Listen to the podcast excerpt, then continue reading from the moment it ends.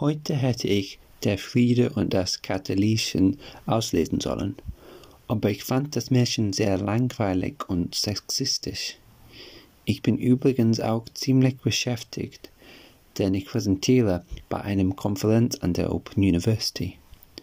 Wenn Sie aber Englisch verstehen, dann besuchen Sie gern meine Instagram-Seite. Sie heißt Literature with Chris. Und jeden Tag werde ich eine Fabel von Aesop auslesen. Die heutige Fabel ist Das Lamm und der Wolf. Vielen Dank für das Zuhören.